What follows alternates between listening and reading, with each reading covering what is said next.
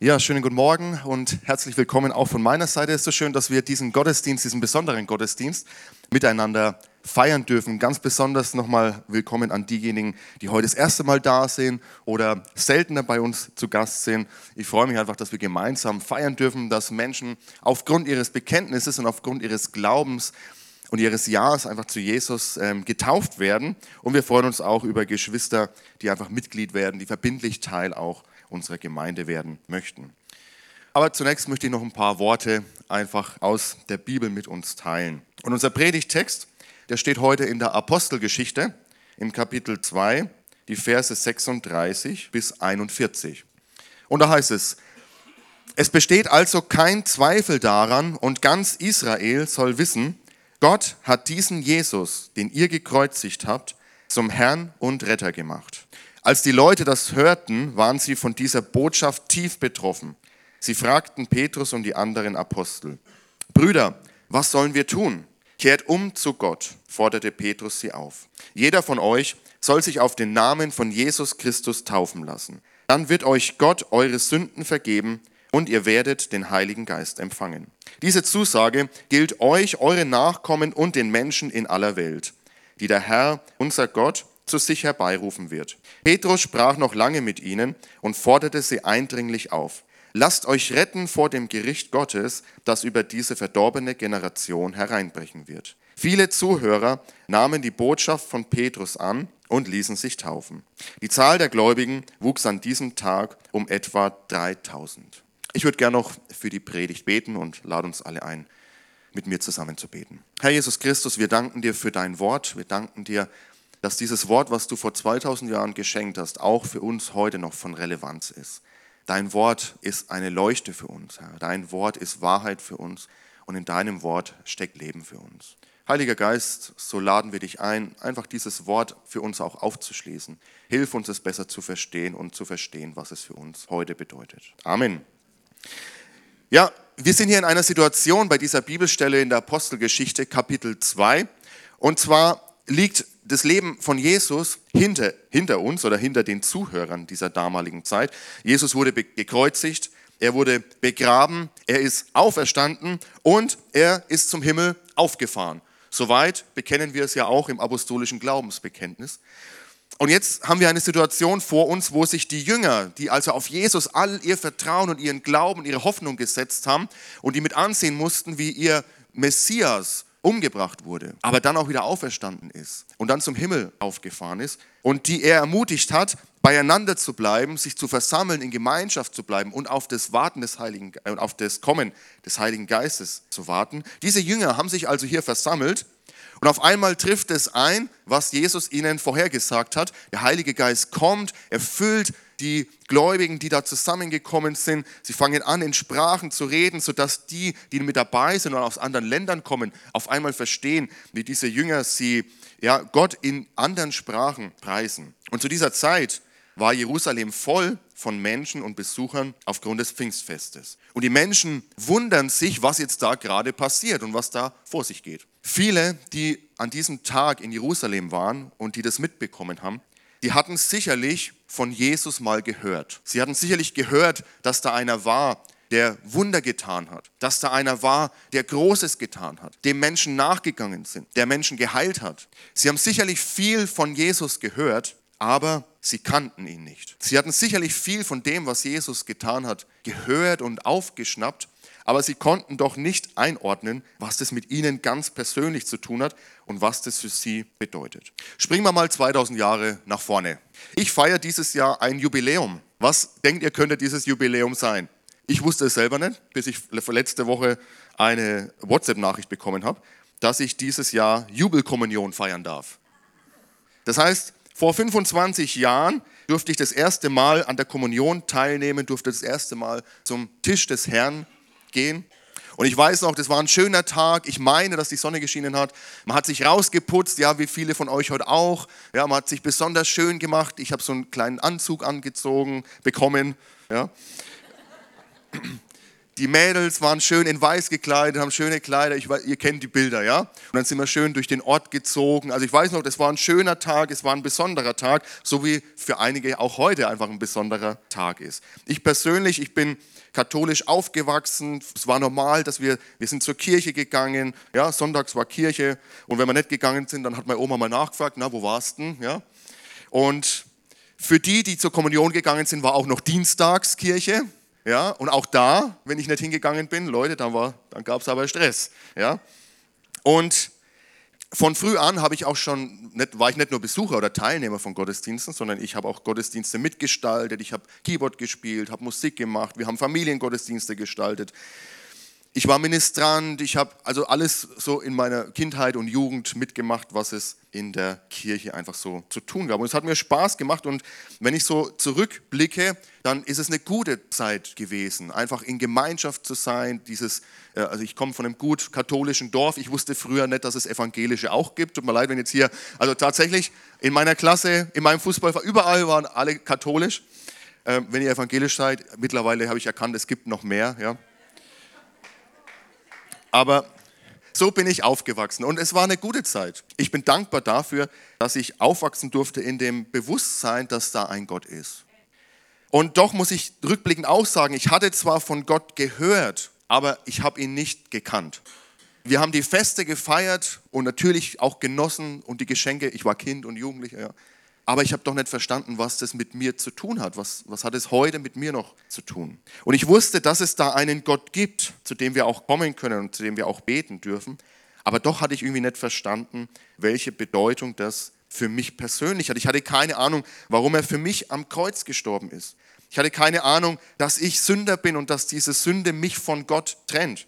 Ich hatte keine Ahnung, dass es Gott nicht in erster Linie darum geht, dass ich eben regelmäßig zur Kirche gehe, dass ich ähm, ab und an auch mal bete, dass ich ein guter Ministrant bin, dass ich zuverlässig bin und dass ich versuche, irgendwie ein guter Mensch zu sein. Und ich hatte vor allem keine Ahnung, dass Gott mich so sehr liebt und dass ich eine persönliche Entscheidung treffen muss, Gott zu vertrauen, Jesus mein Herz und mein Leben zu geben und ihn als meinen Herrn anzunehmen und zu bekennen. Und ich glaube, in einer ähnlichen Situation waren die Menschen, über die wir in dieser äh, Geschichte aus der Apostelgeschichte gelesen haben. Sie hatten viel gehört, aber hatten doch keine persönlichen, keinen persönlichen Bezug zu dem. Und deshalb steht Petrus auf in dieser Situation. Er merkt, ja, die Leute sind beschäftigt und irgendwas, äh, sie murren untereinander, sagen, was ist denn da los? Die Leute sind ja wie betrunken, es ist doch gerade erst am Morgen, weil sie in anderen Sprachen gesprochen haben. Und Petrus sieht, durch den Heiligen Geist einfach ermutigt in dieser Situation, ich muss jetzt hier mal klarstellen, was hier los ist. Und so steht er auf und er erzählt ihnen, dass dieser Jesus, der vor ein paar Wochen ans Kreuz geschlagen wurde, dass der wirklich auferstanden ist, dass das Grab leer ist und dass dieser Jesus, der am Kreuz gestorben ist, sogar der versprochene Retter, der Messias und der König der Juden ist. Er ist der Herr, sagt er. Im Griechischen steht hier ein Titel Kyrios. Kyrios ist ein Titel, bedeutet auf Deutsch Herr, aber dieser Titel, der wurde zu der damaligen Zeit eigentlich für den römischen Kaiser benutzt. Der römische Kaiser hat von sich gesagt, ich bin der Kyrios, ich bin der Herr und viele Kaiser haben sich auch als Gott verstanden. Aber Petrus in seiner Predigt, er steht auf und er macht deutlich, Leute, es gibt nur einen Kyrios, es gibt nur einen Herrn. Und das ist dieser Jesus, der am Kreuz gestorben ist und der auferstanden ist und der zum Himmel aufgefahren ist. Und auch heute, wenn wir uns so in der Welt umschauen, würden viele, glaube ich, gerne diesen Titel tragen. Viele spielen sich auf als Herrn dieser Welt. Viele wollen Gott gleich sein, wollen ja, sich aufschwingen vergessen ihre menschlichen Begrenztheiten.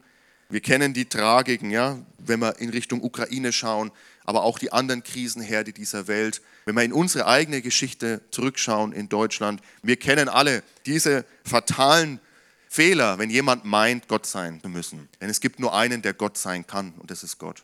Und Petrus macht deutlich, Leute, dieser Jesus, das ist wirklich der Herr, auf den wir gewartet haben. Es gibt nur einen Gott, der sich offenbart in Vater, Sohn und Heiliger Geist. Und in keinem anderen Namen, sagt die Bibel, ist das Heil als in Jesus allein. Ist das nicht ein bisschen engstirnig, könnte man heute sagen. In einer pluralistischen Welt, wo alle Meinungen irgendwo gelten und ist ja auch gut, dass, wir, dass wir Meinungsfreiheit haben und jeder darf auch seine Meinung natürlich sagen, ja? ist es dann nicht engstirnig zu sagen, es gibt nur in einem Namen Heil, nur einen Weg zur Errettung? Ist das nicht exklusiv? Schließt ihr nicht damit alle möglichen anderen aus? Kann man ja berechtigterweise fragen. Und tatsächlich ist der christliche Glaube exklusiv, aber auch inklusiv. Inklusiv in dem Sinne, also einschließend, dass Jesu Einladung an alle Menschen gleichermaßen geht. Er ist für jeden einzelnen Menschen gestorben. Für jeden einzelnen Menschen ist er ans Kreuz gegangen. Für jeden einzelnen Menschen hat er die Sünde auf sich genommen. Und so geht seine Einladung an uns alle raus, zu sagen, Herr, äh, vertrau mir, wirf dein Leben in meine Hand, ich habe alles für dich bezahlt, glaub an mich. Ja, also so ist unser Glaube inklusiv, schließt alle Menschen mit ein. Und gleichzeitig ist der christliche Glaube auch exklusiv, weil eben klar ist, es gibt nur diesen einen Weg zur Rettung. Nur in Jesus Christus ist das Heil. Nur in Jesus Christus finden wir wirklich Erlösung. Und den Zuhörern von Petrus zur damaligen Zeit, denen wird auf einmal ganz mulmig, denn sie merken, wir haben den Messias, den Retter, auf den wir so lange gewartet haben, gekreuzigt. Leute, überlegt euch das mal. Über Jahrhunderte haben sie gewartet auf einen, der wiederkommt, der wie ein König David kommt und das Reich Gottes wiederherstellt und der mit Macht und Herrlichkeit ja, das Volk Israel befreit. Und jetzt müssen sie feststellen, diesen Messias, auf den wir so lange gewartet haben, den haben wir ans Kreuz geschlagen. Also ich kann mir vorstellen, bei, einen, da wurde, bei einigen, da wurde richtig dann ist richtig das Herz in die Hose gerutscht. Und sie erkennen, dass sie für ihre Taten mal Rechenschaft ablegen müssen vor diesem Gott, der Himmel und Erde geschaffen hat. Und so fällt ihnen nur diese eine Frage ein. Was sollen wir tun? Petrus, nach diesen Worten, die du an uns gerichtet hast, was sollen wir jetzt tun? Wir sind ja in Europa ähm, eher, ich sag mal, ähm, verstandesmäßig geprägt. Wir würden vielleicht eher sagen, was soll ich denken? Ja, das ist griechisches, griechische Prägung. Was soll ich jetzt darüber denken? So sind wir oft geprägt. Aber die Juden, die waren etwas pragmatischer. Die wollten was anpacken. Also fragen sie nicht, hey, was soll ich jetzt darüber denken, sondern was sollen wir tun? Was soll mein nächster Schritt sein, nachdem ich das erkannt habe? Und Petrus gibt ihnen fünf Schritte mit. Und ich habe das mal genannt, ich habe die Predigt genannt, was sind meine ersten Schritte mit Jesus? Also was sind die ersten fünf Schritte, die Petrus ihnen hier mit auf den Weg gibt? Und deshalb sind wir auch heute da und feiern gemeinsam Taufe. Denn er sagt zum einen auf diese Frage, was sollen wir tun? Er sagt, lasst euch retten. Lasst euch retten. Er sagt, hey, der Retter ist da, aber wir müssen uns auch retten lassen. Ein Retter macht ja nur da Sinn, wo jemand in Gefahr ist. Ja, ein Retter macht nur da Sinn, wo Verlorenheit da ist. Ein Erlöser macht nur da Sinn, wo irgendwo Gebundenheit da ist, von der wir erlöst werden müssen. Aber dazu müssen wir erstmal erkennen, dass wir in einer Situation sind, wo wir gerettet werden müssen. Wir müssen erkennen, hey, meine Sünde, die trennt mich von Gott und ich kann nichts aus eigener Kraft dazu beitragen, um diese, ja, um diese ähm, Club, äh, Cliff sozusagen zu überwinden. Ich bin verloren. Und Petrus spricht ja auch von einem Gericht, was kommen wird. Das ist eine Realität. Es ist nicht nur eine Erfindung von Christen, um Menschen Angst zu machen, sondern Petrus sagt, hey, es wird ein Gericht kommen, wo wir für unsere Taten tatsächlich auch Rechenschaft ablegen müssen. Und wenn wir mal ganz ehrlich sind und in unser Leben schauen, also ich, wenn mein Leben betrachte, ich hätte vor Gott nichts vorzuweisen. Selbst wenn ich versuche und noch so sehr versuche, ein guter Mensch zu sein, merke ich doch eigentlich fast täglich, wie ich immer wieder an Punkte komme, wo ich einfach bekennen und anerkennen muss, da bin ich einfach drüber gestolpert. Da habe ich Mist gebaut. Da habe ich Menschen in meinem Umfeld verletzt. Da habe ich, keine Ahnung, ja, Dinge getan, die in Gottes Augen so nicht richtig sind und die auch den Menschen um mich herum wehtun. Also ich muss erkennen, aus eigener Kraft kann ich nichts gegen meinen Zustand tun. Und deswegen sagt Petrus, hey, lasst euch retten, der Retter ist da. Aber ihr müsst auch erkennen, dass ihr Rettung braucht. Der zweite Schritt, den er ihnen sagt, ist, kehrt um zu Gott. Was sollen wir tun, rufen sie. Kehrt um zu Gott. Ja, umkehren, was bedeutet das? Genau das, was das Wort sagt. Er sagt, hey, ihr seid auf einem Lebensweg und dieser Lebensweg hat ein Ziel, aber dieses Ziel ist falsch. Das Ziel ist weit weg von Gott. Und so sagt er, Leute, kehrt um. Also wirklich, dreht euch um. Ihr seid auf einem falschen Weg. Dreht euch um, nehmt das richtige Ziel wieder ins Visier, nämlich schaut auf Jesus Christus, schaut auf Gott, der Himmel und Erde gemacht hat und geht auf ihn zu. Gebt eurem Leben eine neue Richtung. Das ist kehrt um. Ja? Lasst das falsche Ziel hinter euch. Seid ihr schon mal mit dem Navi in eine falsche Richtung gefahren? Habt ihr schon mal im Navi was eingegeben und ihr seid nicht da rausgekommen, wo ihr hin wolltet? Ja? Viele haben, von uns haben ihr Lebensnavi falsch eingestellt. Unser Lebensweg geht aufs falsche Ziel zu. Und Petrus sagt, Leute, kehrt um und kommt zurück zu Gott. Und der dritte Punkt, nachdem ihr umgekehrt seid, sagt er, jeder von euch soll sich auf den Namen von Jesus Christus taufen lassen. Lasst euch taufen. Und das wollen wir heute feiern.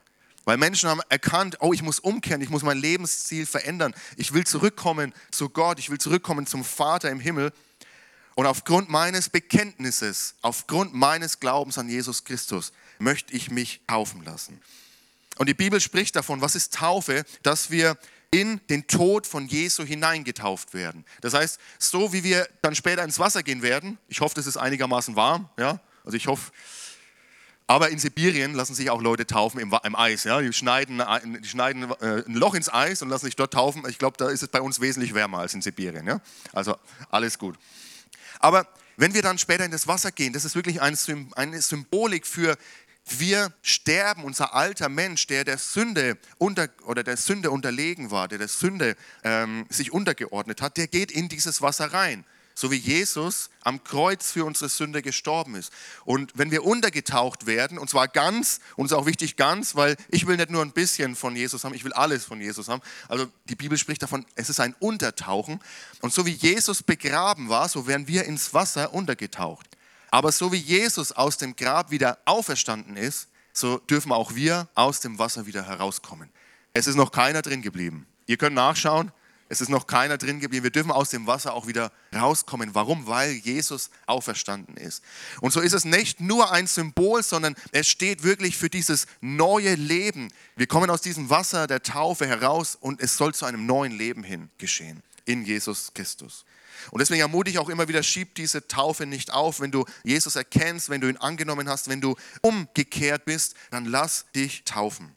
Und vierter Punkt, Petrus sagt, empfangt den Heiligen Geist. Empfangt den Heiligen Geist. Der Heilige Geist ist Teil, er ist Gott. Ja, Gott, der sich offenbart, den Vater, Sohn und Geist. Er ist Gott in Person. Er ist Gottes Gegenwart in uns und unter uns. Der Heilige Geist, der befähigt uns, Zeugen für Jesus zu sein. Der Heilige Geist, der befähigt uns, ein Leben nach seinem Willen zu führen. Und das ist manchmal ganz einfach, ein Leben nach Gottes Willen zu führen. Also ich brauche da Hilfe. Ich weiß nicht, wie es euch geht, aber ohne Heiligen Geist ist es echt schwierig und wir stolpern immer wieder und machen Fehler, aber Gott sei Dank dürfen wir immer wieder zu ihm kommen und um Vergebung bitten. Der Heilige Geist, er schenkt uns Gaben, mit denen wir einander dienen dürfen und können und einander aufbauen können. Und erst der Heilige Geist ist es, der dieses neue Leben in Christus in uns bewirkt. Leute, wenn wir an Jesus Christus festhalten, dann wurde unser Leben umprogrammiert. Unsere Perspektive war ewige Trennung von Gott, war tot. Aber indem wir an Jesus Christus geglaubt haben, ist unsere Perspektive ewiges Leben in seiner Gegenwart geworden. Und das dürfen wir nie vergessen, was das für eine Bedeutung hat. Wir waren verloren, aber er hat uns gerettet. Der Heilige Geist in uns hat etwas Neues bewirkt. Und der fünfte Punkt, auch den spricht Petrus an, ist der, nehmt euren Platz in der Gemeinde Jesu ein. Deswegen nehmen wir heute auch Mitglieder auf, die sich schon mal aufgrund ihres Glaubens haben taufen lassen. Denn in der Apostelgeschichte heißt es auch, der Herr fügte täglich ihrer Gemeinschaft die hinzu, die gerettet werden sollten. Der Herr fügte hinzu, heißt es da. Wir verstehen Gemeinde und Kirche oft was als ich entscheide mich Teil von Gemeinde oder Kirche zu sein. Aber eigentlich steht hier, der Herr fügte hinzu. Indem ich mein Leben Jesus anvertraue, werde ich Teil seiner Gemeinde, werde ich Teil seines Leibes. Das ist Teil meiner Identität. Ich bin nicht alleine unterwegs, sondern er hat uns Brüder und Schwestern an die Seite gestellt, mit denen wir gemeinsam diesen Weg gehen dürfen. Und Teil dieser Identität, Teil seines Leibes zu sein, ist, dass ich mich vor Ort, lokal, in einer Gemeinde einbringe und meinen Platz einnehme. Denn wenn du nicht da bist, dann fehlt was. Gott hat dir Dinge gegeben, die er niemand anders gegeben hat. Gott hat dir Gaben geschenkt, die er niemand anders geschenkt hat. Gott hat dich so geschaffen, wie er niemanden anders geschaffen hat. Kein Blatt in dieser Schöpfung gleicht dem anderen und so gleicht niemand unter uns einer anderen Person. Das heißt, du bist einzigartig und Gott wünscht sich, dass du deinen Platz in Kirche, in Gemeinde einnimmst mit dem, was er dir geschenkt hat und anvertraut hat. Und in Gemeinde, da dürfen wir Gemeinschaft genießen, da dürfen wir miteinander wachsen, einfach in Jüngerschaft, also in unserem Weg mit Jesus, aber wir dürfen auch einander Rechenschaft über unseren Weg ablegen. Gehen wir nochmal 2000 Jahre vor, nochmal zu mir und meiner Jubelkommunion. Ich habe dann gemerkt, einfach mit der Zeit, auch als ich älter wurde, so in meiner Jugend, ich wollte nicht nur einfach von Gott gehört haben, sondern ich habe gemerkt, ich will Gott kennen. Ich habe irgendwie innerlich gemerkt, dass ich ihn brauche. Ich brauche Gott in meinem Leben. Ich habe gemerkt, die Worte der Bibel, die sind echt wahr und die geben mir was für mein Leben. Ich habe gemerkt und erkannt, ich bin Sünder und ich brauche einfach seine Vergebung. Ich schaffe es nicht aus eigener Kraft. Aber ich habe auch erkannt, dass Jesus meine Schuld am Kreuz getragen hat. Und so sagt die Bibel im Alten Testament, wenn ihr mich von ganzem Herzen suchen werdet, so will ich mich von euch finden lassen. Wenn du heute da bist und du spürst auch innerlich einfach dieses, ich will Gott nicht nur von ihm gehört haben, sondern ich will Gott kennen, dann darf ich dir das auch zusagen als, ja, als Gottes Versprechen. Wenn du mich suchst, dann werde ich mich auch finden lassen. Gott lässt sich finden von dir. Und ich bin rückblickend Gott und Jesus so dankbar, dass ich ihn finden durfte. Und seine Einladung, die geht an uns alle. Er lädt dich ein, genau das Gleiche zu erleben und zu erkennen und einfach Erlösung und Errettung und Vergebung zu erfahren. Daniel Böcking hat ein Buch rausgebracht, das heißt, ein bisschen Glauben gibt es nicht. Und das Besondere ist, finde ich, er war stellvertretender Chefredakteur der Bild-Zeitung. Es ist die Bild-Zeitung aus meiner Sicht nicht unbedingt dafür bekannt, sehr gläubig zu sein ja, oder viel christliche Inhalte positiv darzustellen. Aber umso erstaunlicher finde ich, dass er in diesem Buch beschreibt genau diesen Weg, dass er Gott nicht nur vom Hörensagen kennen wollte, sondern er wollte ihn ganz tief kennen und er hat sich auf den Weg gemacht, Gott kennenzulernen. Und rückblickend sagt er, fasst er sein Leben in wenigen Sätzen zusammen. Und er sagt, das ist meine Geschichte in sechs Sätzen. Ein Leben lang irgendwie gläubig, aber nur nebenher, ohne eine Beziehung zu Jesus, ohne Relevanz, ohne Gemeinde. Dann Katastrophen vor Ort, als Reporter erlebt und gesehen, wie Christen trotz Leid im Gebet bei Jesus Kraft finden. Ich kam mit ihnen ins Gespräch, recherchiert, gebetet, die Bibel gelesen. Und dann mit einem Kavumsgebet das für mich eine Gottesberührung war, umgekehrt. Jesus zum Zentrum meines Lebens gemacht, mit Gewohnheiten gebrochen, seine Einladung angenommen. Seitdem bin ich ein unendlich dankbarer, erfüllter Christ. Das lasse ich mal ganz kurz wirken, während ich Nase putzen muss. Jesus lädt uns alle ein. Er lädt uns alle ein, ihm zu begegnen. Und wenn du dich heute aufmachst, ihn von ganzem Herzen zu suchen, dann verspricht er dir, ich will mich von dir finden lassen.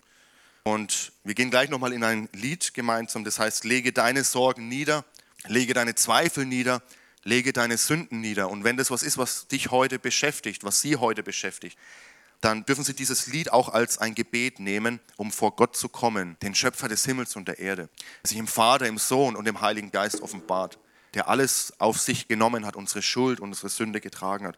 Und Sie dürfen dieses Lied und ihr dürft dieses Lied wirklich als ein Gebet vor Gott bringen. Ihr dürft aufstehen, ihr dürft auch gern sitzen bleiben, wie ihr möchtet und wie ihr jetzt einfach Gott auch auf dieses Wort antworten möchtet.